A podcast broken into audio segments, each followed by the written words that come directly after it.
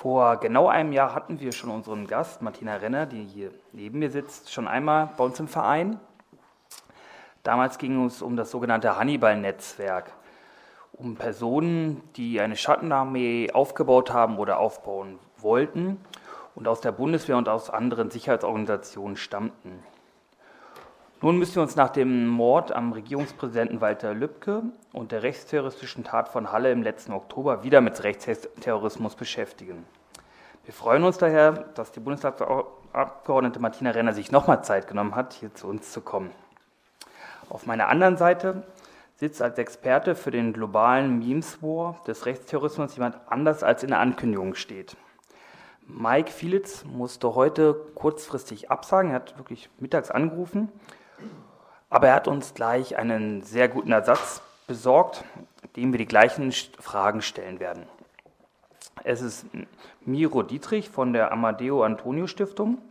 Er forscht zum selben Feld wie Mike Phillips. Es ist der Social-Media-Nutzung der extremen Rechten und er wird hierzu auch im nächsten Monat einen Monitoring-Bericht der letzten zwei Jahre veröffentlichen. Wir bedanken uns sehr, dass du dir Zeit genommen hast und es einfach geklappt hat, so auf die Schnelle.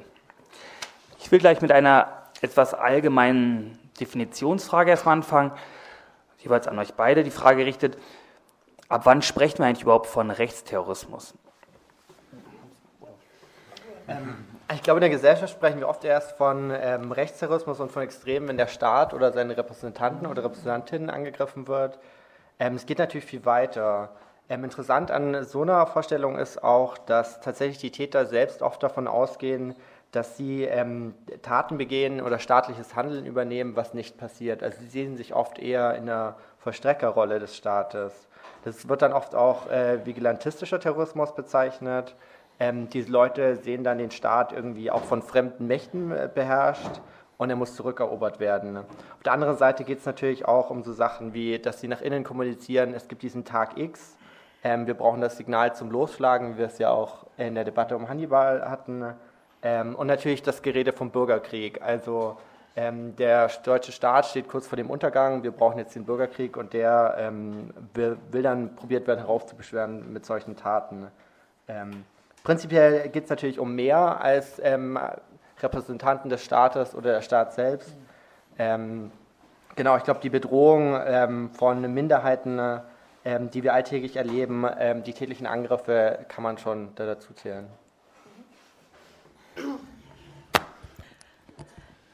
Ja, also die Definition, die insbesondere die Strafverfolgungsbehörden zugrunde legen, also der Paragraph 129a Strafgesetzbuch und seine Voraussetzung, das finde ich, kann kein geeigneter Rahmen sein, wenn wir darüber reden, was ist Rechtsterrorismus. Ich verwende sogar lieber den Begriff Rechtsterror, weil er eben weniger auf diese Definition auf dem, aus dem Strafgesetzbuch verweist, sondern halt mich vielmehr an das, was Professor Fabian Virchow so als Kriterien für Rechtsterror formuliert hat. Das ist geplantes gewaltsames Agieren unter Einsatz von Waffen und oder Sprengstoff aus rassistischer, antisemitischer, nationalistischer oder heterosexueller Motivation heraus von, früher hieß es mal, geheim agierenden Zusammenschlüssen. Seit dem NSU ist das ein bisschen modifiziert. Da würden wir eher von halb agierenden Zusammenschlüssen reden, weil wir den Begriff des Untergrundes ja tatsächlich auch neu fassen müssen nach der Selbstenttarnung des NSU. Und das Zentrale ist, und das deckt sich ein bisschen, was ist das Ziel dieses Rechtsterrors?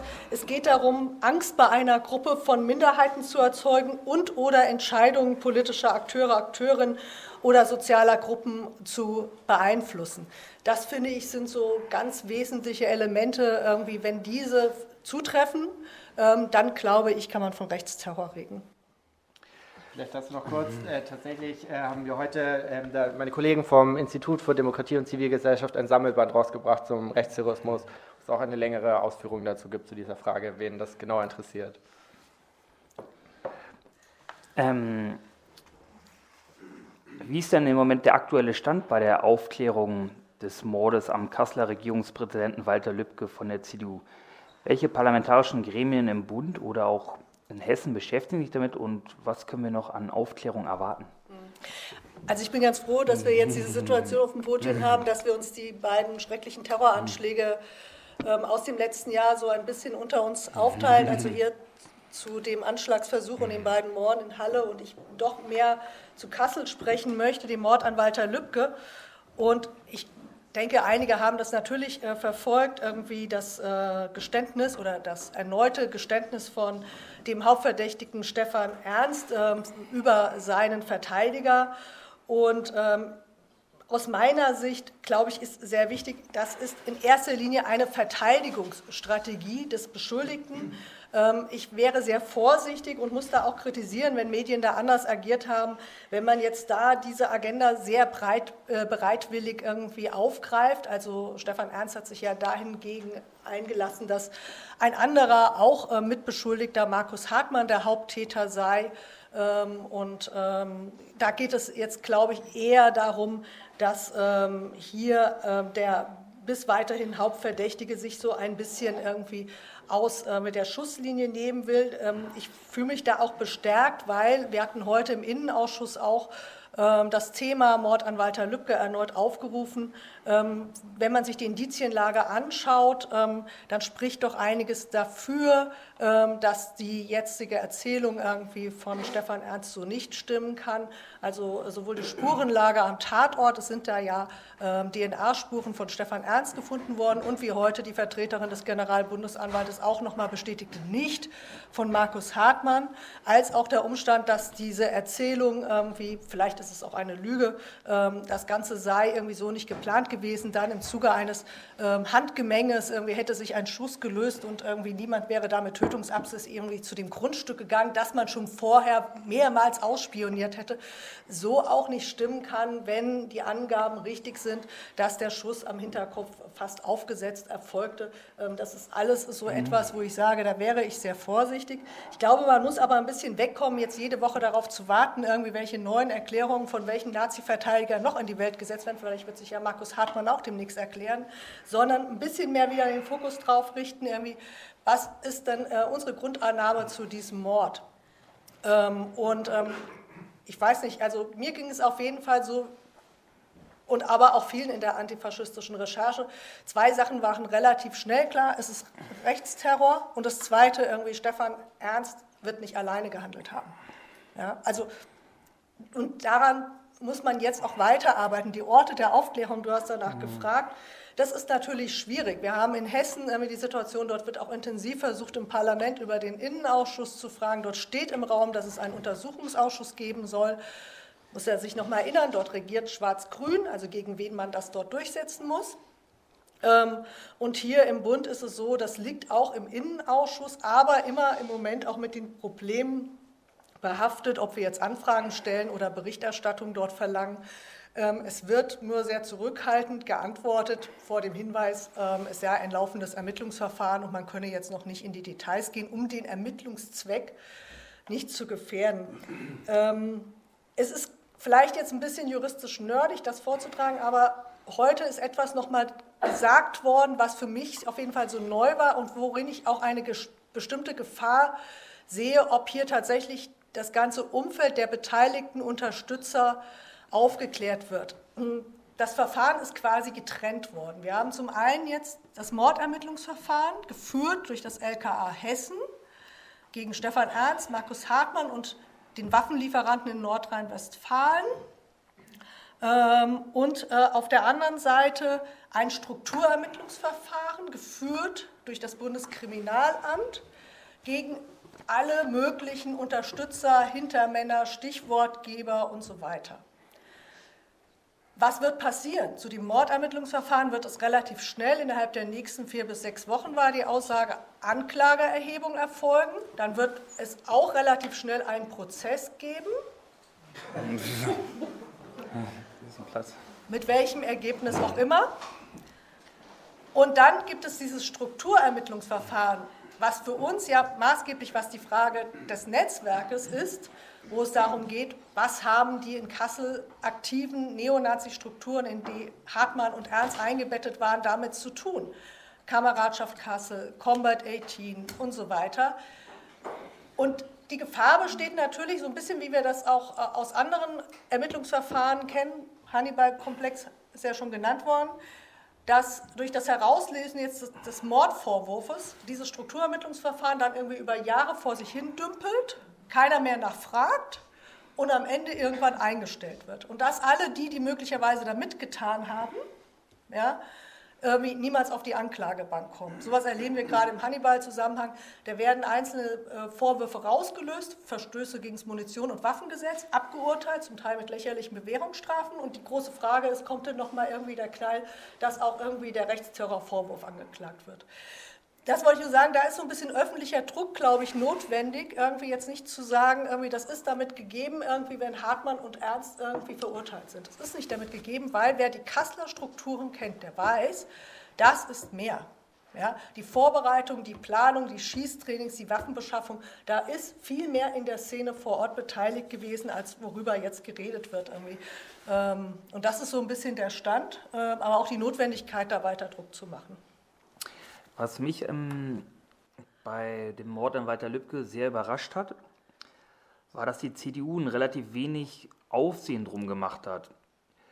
Es gab, glaube ich, so, also ich es zumindest mitbekommen keine große Gedenkveranstaltung und sowas. Also bei rechter Gewalt gegen antifaschistische Jugendliche, die als Linksextremisten im Sinne der ähm, CDU gesehen werden, macht das noch vielleicht irgendwie Sinn, dass die da nicht so ein Aufsehens drum.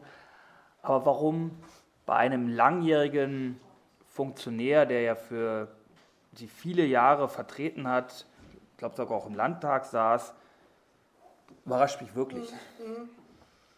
Mhm. Hat mich auch erst überrascht. Ich habe es auch anders erwartet. Ich habe gedacht, da wird auch so ein Kondolenzbuch irgendwie im Bundestag aufgestellt und irgendwie, ja, ein anderer Umgang aus der CDU heraus damit gesucht und gefunden. Vielleicht muss man sich noch mal vergegenwärtigen, zu welchem Zeitpunkt der Mord passierte. Das war ähm, im Vorfeld irgendwie von mehreren Landtagswahlen 2019 ähm, und in einer Zeit, wo es in der CDU, die gibt es ja bis heute, eine Debatte äh, um die Frage Umgang mit der AfD gegeben hat. Also inwieweit kann man sich Zusammenarbeit, Tolerierung, Ko Koalition, aber auch auf der Ebene von parlamentarischen Anträgen und so weiter dies vorstellen. Und natürlich war der CDU auch zu diesem Zeitpunkt bewusst, ja, wie nah irgendwie dieser Mord an, Stich, an dem Stichwort geben irgendwie durch die AfD irgendwie stand und wie wesentlich irgendwie das natürlich dann auch in diese strategischen Debatten reinspielt. Ähm, das ist dann tatsächlich irgendwann mal entschieden worden. Es hat gedauert. Ähm, ich will das einfach nochmal vorlesen, weil das ist wirklich, ähm, finde ich, für die CDU erstaunlich. Es gab einen Beschluss des Präsidiums ähm, des Parteivorstandes, ähm, ich lese die ersten Sätze nur noch mal vor, die Entfesselung extremer rechter Gewalt bis hin zu Rechtsterrorismus gedeiht in einem Umfeld rechten Hasses und rechter Hetze im Internet und in sozialen Medien. Die geistigen und sprachlichen Propagandisten von Hass und Ausgrenzung haben den Weg zur Gewalt bereitet. Führende Repräsentanten der AfD und nicht wenige ihrer Mitglieder beteiligen sich bewusst daran. Das waren echt klare Worte von der CDU. Ja, und damit hätte man jetzt meinen mhm. können, ja, diese Unsicherheit im Umgang ist jetzt beseitigt und jetzt gibt es auch irgendwie ein adäquates, würdiges irgendwie Umgehen und Gedenken. Ähm, das ist dann nicht eingetreten. Ähm, das äh, spüren wir bis heute. Wie gesagt, heute hatten wir Innenausschusssitzung zum Mord an Walter Lübcke, ja, und da haben CDU-Abgeordnete zum Teil nichts Besseres zu tun, als uns für unsere Fragestellungen dort anzugreifen. Ja, und nicht zu sagen, super, irgendwie die bohren nach, irgendwie, wir wollen auch wissen, was da passiert ist. Ähm, ich glaube, ähm, das hat ähm, tatsächlich politische Gründe, die ähm, weit zurückliegen, ähm, mit Feindbestimmung. Ja, auch wer ist sozusagen vorstellbar als sozusagen irgendwie äußerer Feind? Das sind die Linken und das äh, sind nicht die Rechtsterroristen. Ähm, das hat auch etwas damit zu tun, dass es ähm, ich glaube, einen gewissen Anteil dort selbst in der CDU gibt, ähm, die vielleicht nur im Geheimen, aber dann doch überzeugt für sich formulieren würden, der Walter Lübcke hatte ja auch ein bisschen Selbstschuld. Also was muss der auch auf der Versammlung irgendwie sich da irgendwie für die Flüchtlinge aussprechen? Ja, der weiß doch, wie die Lage in diesem Land ist irgendwie und sowas. Also uneingeschränkte Solidarität haben wir nicht gespürt. Ja, trotz, obwohl irgendwie das Präsidium klar agiert hat, obwohl es eigentlich dort ein Aufklärungsinteresse geben muss. Ähm, aber was tatsächlich dahinter steckt, das fragt man wahrscheinlich besser die CDU. Hm, aber ja. ich kann es, also wie gesagt, es hat uns auch wirklich irgendwie maßlos irritiert, muss ich wirklich sagen. Ähm, kommen wir zur zweiten aufsehenserregenden rechtsterroristischen Tat im letzten Jahr, und zwar die versuchte Stürmung der Synagoge in Halle am höchsten jüdischen Feiertag, dem Yom Kippur, um dort ein Massaker anzurichten. Und im Anschluss, als das nicht gelang, die Erschießung von Jana L. und Kevin S. Wie weit ist da parlamentarische Aufklärung im Bund sowie in Sachsen-Anhalt geschehen oder ist noch zu erwarten? Ja, das Thema spielt tatsächlich in der parlamentarischen Aufarbeitung eine viel geringere Rolle, ähm, auch bei uns auf Bundesebene. In Sachsen-Anhalt habe ich das Gefühl kaum. Das hat etwas mit ja, äh, dem Modus operandi zu tun, den viele auch nicht verstehen, aber ich glaube, da werden wir nachher noch mal ein bisschen was dazu sagen. Ähm, und ähm, vielleicht liegen für einige dann auch die Ansätze, also die richtigen Fragen, nicht so evident auf der Hand. Ähm, man hat sich relativ schnell damit zufrieden gegeben, ähm, das in gewisser Weise abzuwehren, als das ist eindeutig die Tat eines Einzeltäters. Ähm, der hat irgendwie auch eine psychopathische Vorgeschichte. Ähm, der politische Hintergrund ist viel weniger thematisiert worden als bei Stefan Ernst, obwohl, wenn man nochmal die Äußerung seiner Mutter angesehen hat, irgendwie die ja ganz klar irgendwie auch irgendwie was ähm, den Antisemitismus irgendwie ähm, angeht, eine Idee gegeben hat, woher er, er diese Überzeugungen gewonnen hat. Ähm, und ähm, auch ähm, dann äh, bei den äh, Tatmitteln, ja, also den Waffen, ähm, relativ schnell und ich finde auch falsch irgendwie so eine Erzählung gemacht hat. Das konnte ja im Vorfeld niemand wissen, weil der hatte ja nicht einfach so wie Stefan Ernst irgendwie von so einschlägigen Waffenhändlern beschafft, sondern der hatte ja mit einem 3D-Drucker irgendwie nachgebaut irgendwie. Und wie will man denn da drauf kommen? Da kann man ja auch keinen Behörden einen Vorwurf machen. Das ist natürlich das Nächste. Ja, immer bei der Aufklärung die Frage, was hätte man im Vorfeld wissen können, um sowas zu verhindern. Und da verkennt man meiner Meinung nach irgendwie zweierlei. Ähm, zum einen ähm, hatte er auch äh, Waffen, die er sich analog beschafft hat, also konventionelle Waffen. Und zum anderen finde ich, ist auch nicht ausgeschlossen, dass er über die Kommunikationsform, die er genutzt mhm. hat, kommen wir dann mhm. hinzu, nicht auch mit anderen Gleichgesinnten im Vorfeld über die Tatplanung gesprochen hat, über die Tatvorbereitung gesprochen hat. Wir wissen auch nicht, ob er alleine den Tatort ausgespäht hat oder auf der Ebene zum Beispiel Unterstützer hatte. Ähm, und wir wissen auch bis heute nicht genau, ob es nicht vielleicht doch so ist, dass er in der Vergangenheit schon zum Beispiel bei, ähm, es gibt da Hinweise, äh, Nazi-Konzerten oder ähnliches zugegen war. Da würde ich tatsächlich sagen, ähm, kommt noch etwas dazu, warum Halle so viel weniger äh, in der Aufmerksamkeit ist, ähm, dass, und das wird uns jetzt auch bei der Eröffnung der Prozesse begleiten. Es steht zu befürchten, sage ich jetzt mal deutlich, dass auch der Prozess ähm, zu dem Täter ungefähr zeitgleich mit der Prozesseröffnung zu äh, dem Lübcke-Mord stattfindet und übrigens auch zu der Prozesseröffnung von Franco Albrecht, jemand aus dem sogenannten Hannibal-Komplex. Und das heißt, die Personen, die sich da intensiv auch in der Recherche, in der Aufklärung irgendwie engagieren, seien es investigative Journalistinnen oder sei es Antifaschistinnen, ja, die kommen auch an ihre Grenzen. Also das sind nämlich immer dieselben Leute, die das machen. Ja? Äh, und das heißt natürlich auch, alles das, was ich jetzt zu dem Täter dort als Fragen formuliert habe, ja, die stehen im Raum, aber es müssen auch Leute dem hinterher recherchieren, vor Ort gehen, befragen, tun, ja, Druck machen, dass es auch ins Parlament getragen wird und so weiter. Und äh, da sehe ich tatsächlich so eine Gleichgewicht. Und ich glaube, das ist nicht gerechtfertigt, dass wir so wenig über Halle reden oder nur in einer sehr bizarren Art und Weise über Halle reden, die finde ich manchmal auch ein bisschen sachfremd ist. Ähm, vielleicht kommen wir auch dahin, irgendwie ein bisschen mehr den Fokus auch wieder darauf zu verschieben und uns da ein bisschen aufzumachen, ein bisschen mehr zu verstehen, was da eigentlich passiert ist. Magst du uns denn mal sagen, was deiner Meinung nach die großen Unterschiede und beziehungsweise die großen Gemeinsamkeiten der beiden Taten sind? Ähm, also ich glaube, der große Unterschied würde ich schon sagen, soweit wir es bis jetzt wissen, dass ähm, der Mörder äh, von äh, Walter Lübcke äh, seit langen Zeiten in Nazi-Strukturen unterwegs war, ein alteingesessener Nazi war ähm, und dass wir von dem anderen Stefan nicht wissen, ähm, sondern dass der sich wohl im Internet ähm, unterwegs war dazu.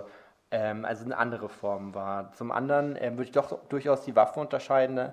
Die Waffen hat er ja nicht verwendet, die normalen, sondern nur seine 3D-gedruckten ähm, mit einem Drucker, den er für 150 Euro bekommen hat, was ich auch ziemlich erschreckend fand, dass das doch so einfach geht. Ähm, was ich daran ganz spannend finde, ist, dass man, ähm, wenn man diese Taten weltweit sich anschaut, dass man mittlerweile in den Manifesten so eine Art Diskurs erleben kann. Einige Monate davor hat ein Massenmörder in El Paso in seinem Manifest noch geschrieben, dass ähm, er die Tat in Amerika begeht, weil seine Brüder in Europa keinen Zugang zu Waffen haben. Und ähm, wenige Zeit später ähm, druckt jemand seine Waffen selbst. Das kann man durchaus als Antwort dazu verstehen. Ähm, der andere große Unterschied ist natürlich die Inszenierung.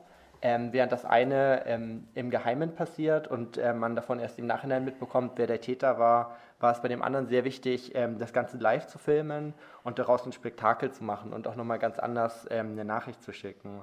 Ein ähm, anderer Unterschied ist ganz klar das Publikum.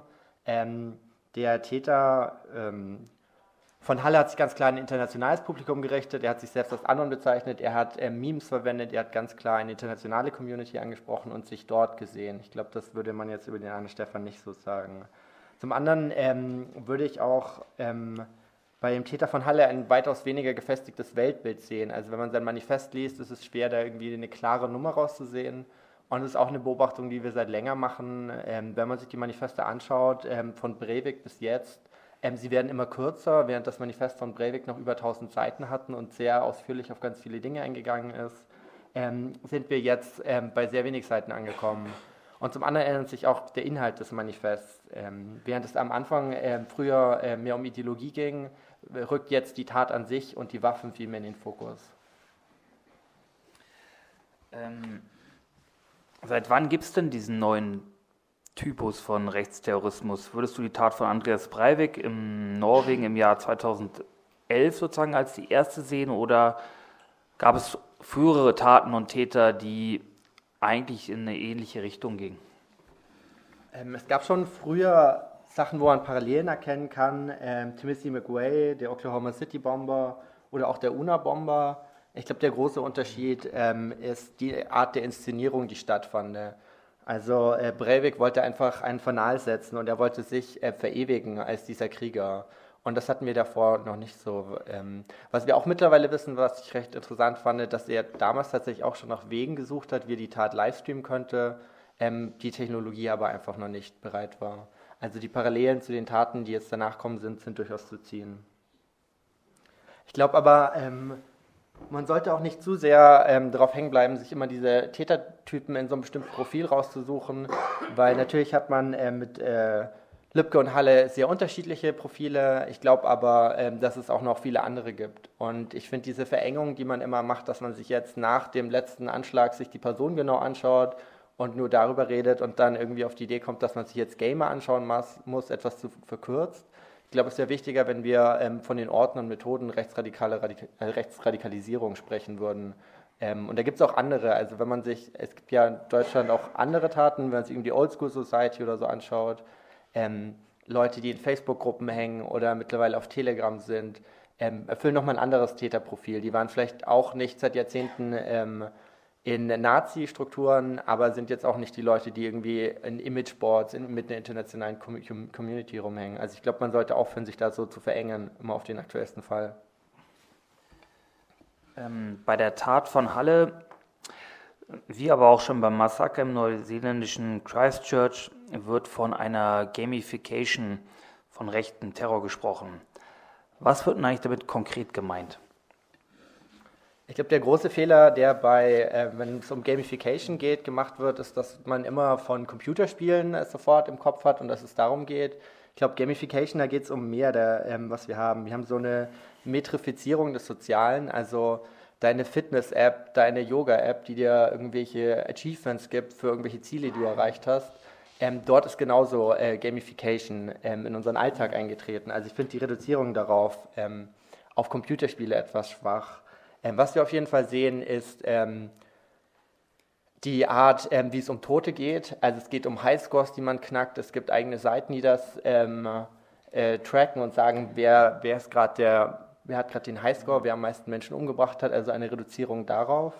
Ähm, was mich an dieser ganzen Art von Gamification ähm, schlimmer trifft, als irgendwie so eine Verbindung zu Computerspielen, ist, dass es, ähm, das fand ich ähm, nach Christchurch sehr hart, sein Manifest zu lesen, weil es ist nochmal eine andere Art, die als die wir da vorgesehen haben. Es geht weniger um so puren Hass, sondern es ist alles nochmal so ein Witz. Also es geht nochmal irgendwie so, ich will dich umbringen, lol. Also selbst die Morde werden ihrer Ernsthaftigkeit beraubt. Und das sieht man auch äh, im Manifest von ähm, Halle, diese Achievements, die er am Ende hatte.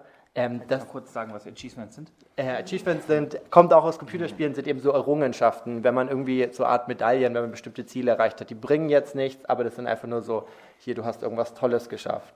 Und er hat eben auch so eine Liste von Achievements, die er sich selbst gegeben hat. Ähm, oder für welche Ziele er macht, ob er jetzt eine Frau umbringt oder wie viele Menschen er umbringt. Aber wenn man sich die genauer durchliest, ist das halt einfach nur eine humoristische Aufgreifung des Ganzen. Also er hat da probiert, darüber einen Witz zu erzählen ging da nicht irgendwie um konkrete Ziele.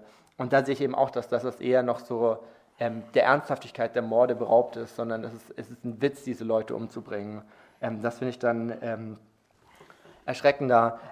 Manche Sachen finde ich seltsame Reduzierungen, wenn man davon spricht, dass es jetzt wie aus einer Ego-Shooter-Perspektive ist und diese Gamification. Ähm, Obama wird das gleiche Video gesehen haben, als Osama Bin Laden umgebracht wurde. Wo will man denn eine Kamera sonst hinmachen in so einer Situation? Jedes ähm, GoPro-Video von Actionsport, ähm, von Fallschirmspringen oder sonstigen Sachen schaut genauso aus. Also ich finde, oft zieht man leider hier zu schnelle Schlüsse und verbindet Sachen, die nicht unbedingt ähm, verbunden werden müssen. Möchtest du was ergänzen? Okay.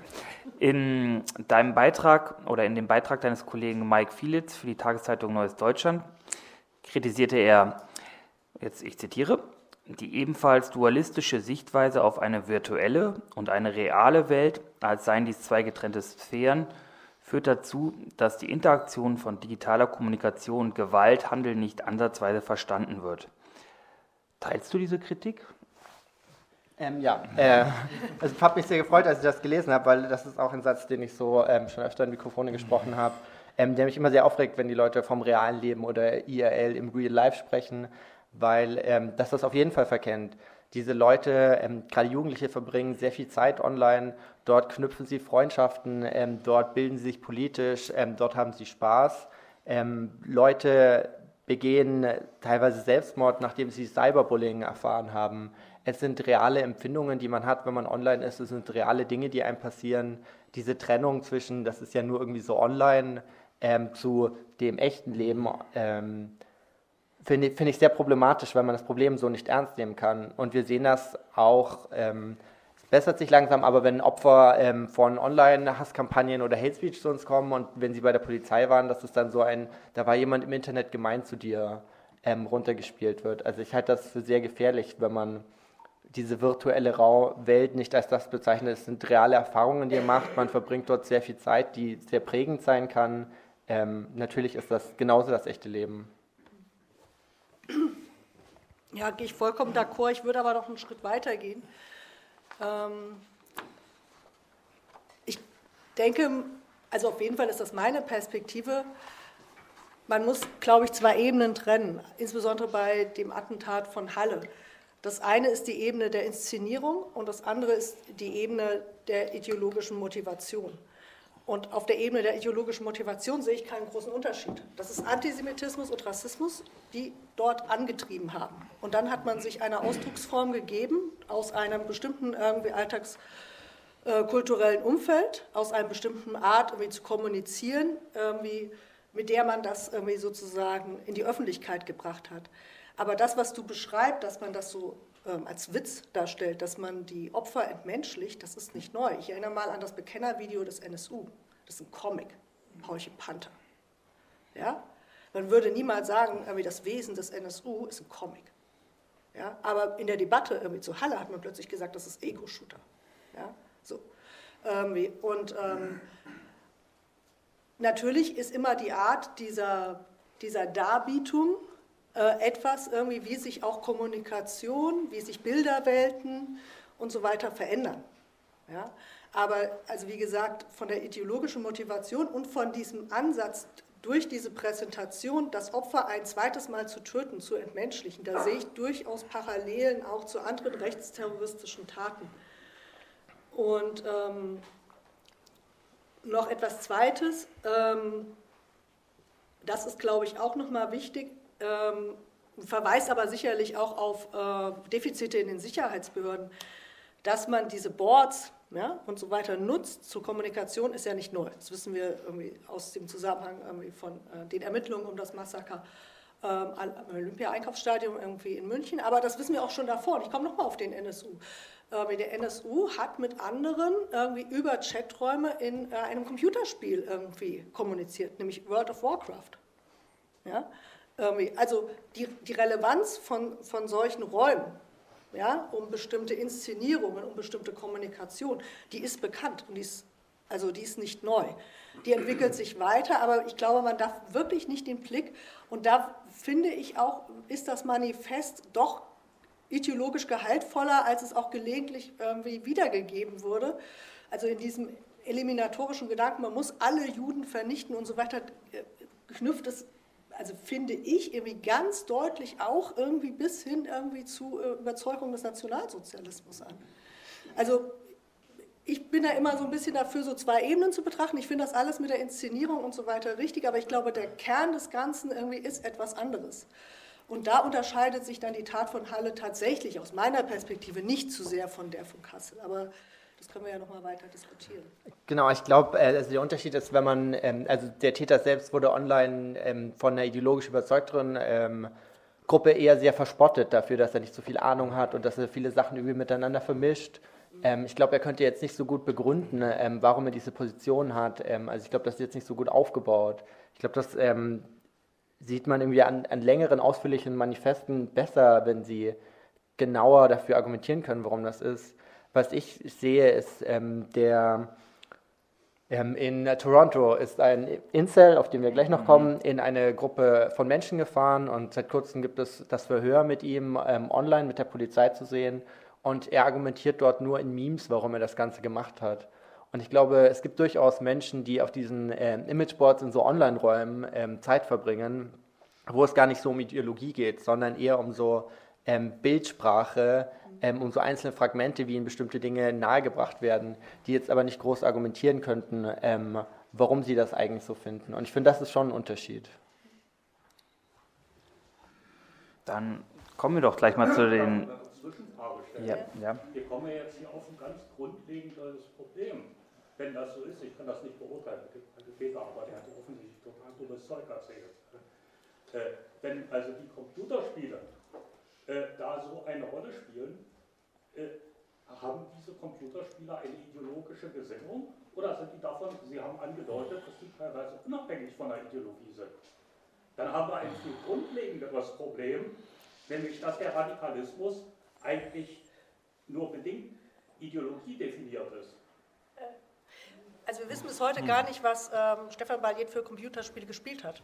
Also wir können gar nicht sagen, was er gespielt hat. Nein, also ich weiß nicht, ob, ob, ob Eher du mehr weißt als ich. Nein, also wir wissen Nein, gar nicht, was er gespielt hat. Ich finde, ähm, er war ja auf einem Anime-Board unterwegs, ähm, Computerspiele. Vielleicht kann man sagen, was das ist. Einfach. Sehr einfach formuliert, japanische Zeichnungen. Okay. Sehr versimplifiziert. Ich kenne solche Computerspiele nicht, deswegen muss ich was fragen.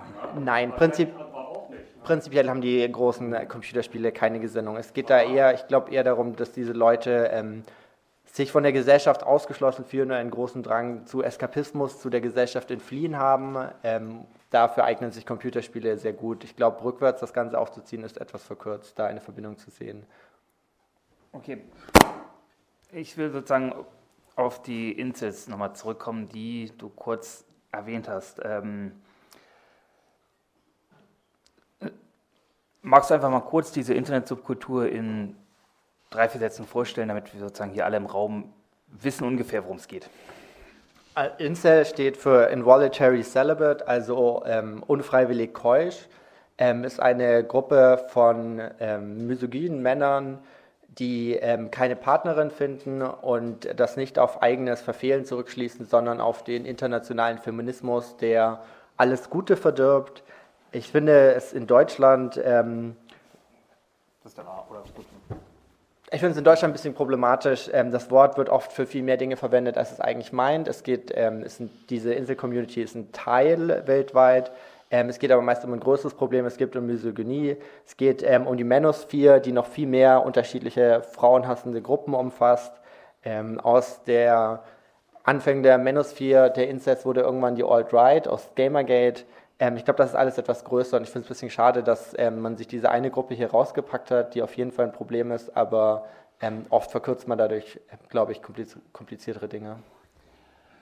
Kannst du denn eine Einschätzung geben, weil um wie viele Männer wir so im deutschsprachigen Raum denn da reden, weil sozusagen es wird ja mal als US-Phänomen ähm, beschrieben.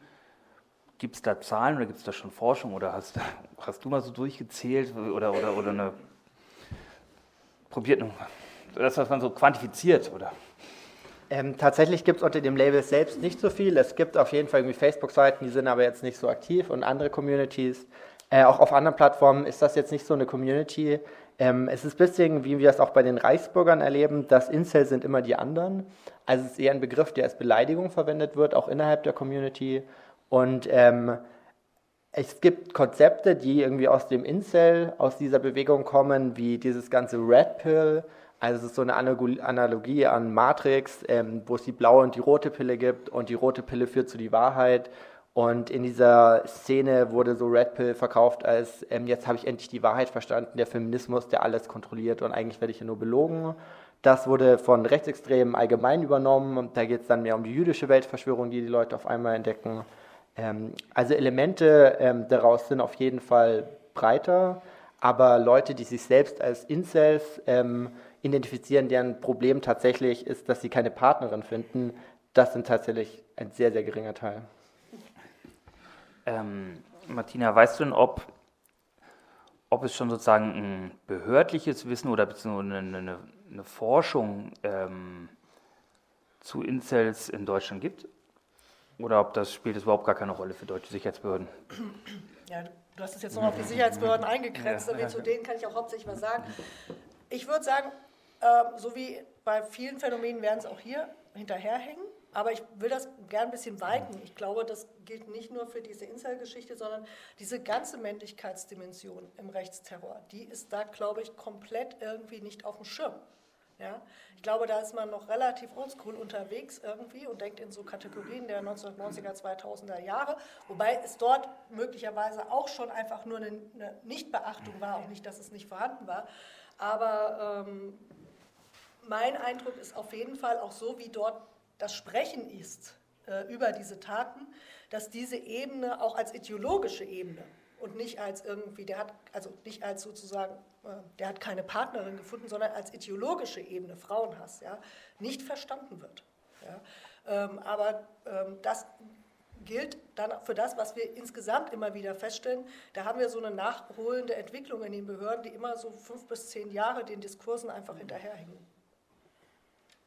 Und man muss auch ganz klar sagen, äh, Frauenfeindlichkeit, Misogynie ist ähm, die Einstiegsdroge in gruppenbezogene Menschenfeindlichkeit. Das ist das, ähm, wo Rechtsextreme wissen, dass sie am meisten Leute überzeugen können. Ähm, das ist so ein bisschen der Grundstein, der all diese Dinge zusammenhält. Und es geht ähm, ganz klar um Männlichkeit. Das sind alles männliche Täter. Es geht um männliche Kränkung. Ähm, der Täter von Halle ist das beste Beispiel. Ausbildung abgebrochen, wohnt bei den Eltern. Er hatte keine Freunde, hat nie eine Freundin, sagt, Ausländer wären daran schuld. Ähm, und in so einer Form von männlichen Kränkung, die diese Leute erleben, dass sie irgendwie nicht die weißen äh, Herrenmenschen, Herrenmänner sind, müssen sie das dann in Allmachtsfantasien ausleben. Also gekränkte Männlichkeit ist ganz oft ähm, der, das Kernproblem. Wenn wir über diese neue Form vom Rechtsterrorismus sprechen, müssen wir auch oder müssen wir vor allen Dingen ja auch sprechen über die sieben Ermordeten am 22. Juli 2016 in einem Münchner Einkaufszentrum. In der Berliner Öffentlichkeit würde ich sagen, ist es nicht ganz so stark bekannt. Ähm, Martina, kannst du noch einmal kurz berichten, was es für eine Tat war und wie die gesellschaftliche Aufarbeitung danach war. Ja, das war Juli 2016 und der damals 18-jährige Schüler Davidson Boli tötete halt in einem Einkaufszentrum ähm, neun jugendliche Migranten, ja, Migranten und Migranten, irgendwie darunter auch irgendwie Sinti. Ähm, was jetzt genau mhm. eben diese Verbindung angeht, mhm. wie seine Kommunikationswege waren eben damals schon so, dass er eben über ähm, Imageboards sich mit ähm, Gleichgesinnten in entsprechenden ähm, Chatgruppen zusammengefunden hat und zum Beispiel ähm, dort besprochen hat, nicht nur, wo bekomme ich eine Waffe her, wie setze ich die Waffe ein, was mache ich, wenn äh, die Waffe Ladehemmungen hat und so weiter, sondern eben auch das konkrete Vorgehen. Also nicht nur die Motivation, natürlich wurde da auch viel über Hass auf Migranten und Migrantinnen gesprochen, sondern äh, wie locke ich die Opfer zum Beispiel an den Tatort und ähnliches irgendwie sich ausgetauscht hat. Ähm, man hat diese Tat ähm, durch die Behörden, insbesondere durch die bayerischen Behörden ganz vorneweg, ähm, versucht zu entpolitisieren, äh, obwohl es vollkommen klar war, irgendwie, ähm, sowohl irgendwie seine rassistische Überzeugung wie aber auch irgendwie seine Verehrung irgendwie wie Breivik, er hat sich ja den Tattag irgendwie des äh, äh, Massakers von Oslo ausgesucht, als auch irgendwie seine irgendwie Hitler-Verehrung und irgendwie AfD-Nähe und so weiter, sind irgendwie ähm, ausgeblendet worden und man hat eben versucht, das Ganze irgendwie runterzuschrauben auf jemand, der irgendwie Mobbing-Erfahrungen hat an der Schule und ähnliches und dann aus diesem heraus irgendwie da eine Überreaktion gezeigt hätte. Ähm, das ist nicht nur das eine, was erst durch ähm, auch parlamentarischen und öffentlichen Druck korrigiert werden konnte, dass man diese Motivation Tathintergründe geklärt hat. Das Zweite, und das ist eben sehr wichtig auch, es ist dort auch ganz erheblich irgendwie der Nebenklagevertretung zu verdanken, also die die Angehörigen der Ermordeten vertreten haben, dass man gesagt hat, mit denen, mit denen er da online geredet hat, ja, über wo kriege ich Waffen her und wie mache ich ja, die müssen eben auch irgendwie in die Ermittlung einbezogen werden. Das sind Beihilfetatbestände. Irgendwie. Ähm, und ähm, ähm, dann ist wenigstens gegen den Waffenhändler auch irgendwie entsprechend ermittelt worden. Und da hat man das erste Mal quasi in einem Verfahren auch irgendwie, irgendwie wenigstens diese, diese Ebene reingeholt und zu sagen, es ist nicht entscheidend, ob das analog oder digital stattfindet, irgendwie, sondern irgendwie, irgendwie, was sind irgendwie sozusagen die tatsächlichen Unterstützungsleistungen, die andere, ob die sich in Realität kannten, ist gar nicht der Punkt. Ob die sich getroffen haben, ist gar nicht der Punkt, ja? sondern die einen gemeinsamen Plan umgesetzt haben. Das ist der Punkt. Irgendwie. Und das ist das erste Mal, dass es im Zuge dieser Ermittlungen überhaupt irgendwie thematisiert wurde. Und man muss sagen, inzwischen ist die Tat als irgendwie ähm, politisch motiviert rechts anerkannt. Ähm, den Angehörigen stehen auch entsprechende Entschädigungszahlungen zu.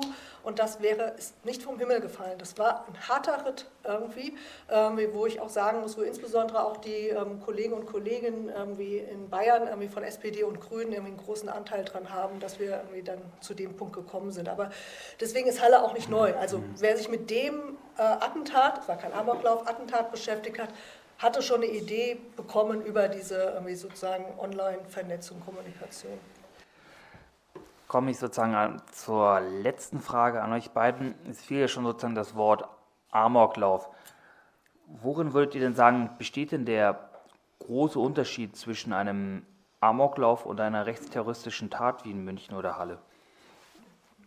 Ich würde sagen, ähm, beim Rechtsterrorismus ähm, ist die, die Opfer selektiv und nicht einfach nur willkürlich. Ja, und ähm, deswegen finde ich auch den Begriff Amoklauf für das OEZ-Attentat verfehlt. Also die Opfer sind nicht dort zufällig ausgesucht worden, sondern man muss da, glaube ich, richtigerweise vom Attentat ähm, sprechen und ähm, dass so häufig dann aber schnell von Amok geredet wird, ist auch im Zusammenhang mit Halle übrigens wieder schnell von Amok geredet wird, das hat, glaube ich, eine Funktion. Ähm, es soll nämlich die gesellschaftliche Dimension von solchen Taten ausgeblendet werden und das kann man durch diesen Begriff Amok relativ gut tun. Da ist irgendwie so ein Irrer, der tritt auf die Straße und schießt um sich. Ja, das ist ja das Bild, was da erzeugt werden soll. Ähm, und deswegen glaube ich, müssen wir diesen Begriff auch relativ deutlich zurückweisen. Rechtsterror als Amok gibt es nicht, Rechtsterror als Attentat gibt es. Ja, Rechtsterror als Mord gibt es, aber nicht als Amok. Ähm, und das ist, glaube ich, auch so eine weitergehende ähm, wie Auseinandersetzung neben all diesen Details, irgendwie dieses Einfordern der Klarheit in der Sprache und in den Begriffen ist, glaube ich, die Voraussetzung dafür, dass wir überhaupt irgendwie beim Rechtsterror und bei der Bekämpfung irgendwie des Rechtsterrors weiterkommen. Äh, diese Verunklarung, irgendwie Hass, Gewalt, Amok und so weiter, die hilft uns irgendwie keinen Meter.